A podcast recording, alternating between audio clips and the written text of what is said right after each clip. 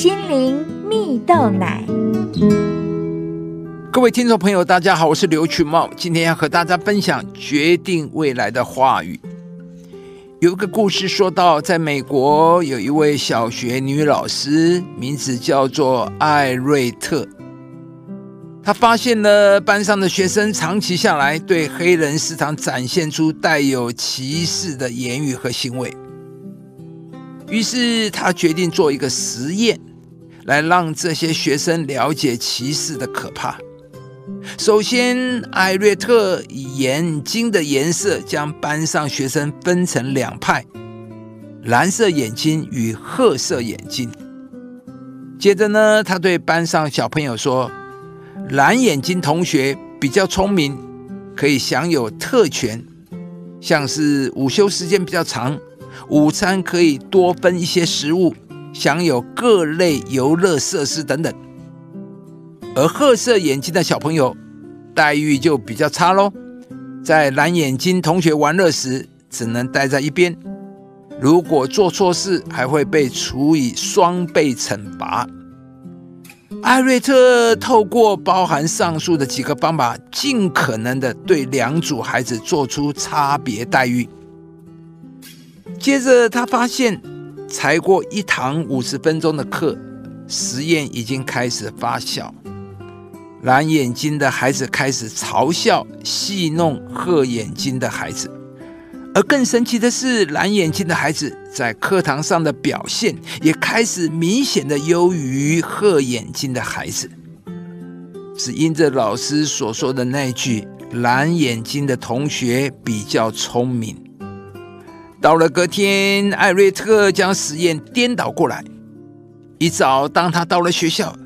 就告诉所有的学生说：“抱歉呐，是我弄错了，其实是褐色眼镜的同学比较优秀。”当老师一说完话，蓝眼睛的同学瞬间害怕起来，显露出胆怯惧怕的眼神，而褐色眼睛的同学立刻露出了笑容，充满着自信。亲爱的朋友，你知道你说出来的话语是非常有影响力的吗？上述的故事虽然是个种族歧视的实验，却可以从中看出话语力量是多么的巨大。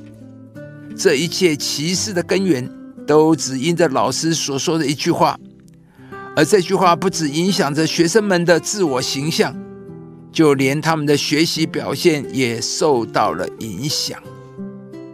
而在圣经中，早就知道话语拥有着无尽的影响力，因此圣经说：“人若爱生命，愿享美福啊，需要禁止舌头不出恶言，嘴唇不说诡诈的话。”在这里，我们可以看到，一个人如果要爱生命，有美好的福分的话，我们就得说祝福的好话。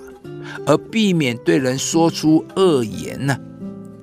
上帝希望透过我们的口舌，对自己、对身边的人说出让人看到光明的话，说出那些让人在绝望中能够找到盼望的话。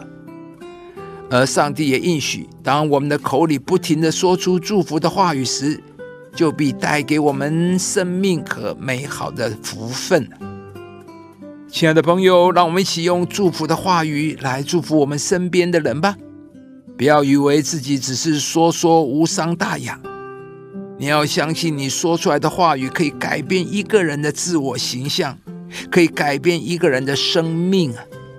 而当然，当你自己也是一样，只要常常对自己说有盼望、有信心的话语，自然你就会一天比一天卓越。一天比一天兴盛。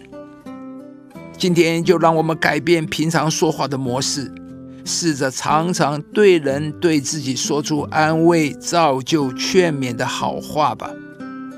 相信当你这么做的时候，你会看见你的话语成就在你自己以及身旁的许多人身上，因着你的祝福而变得更美好。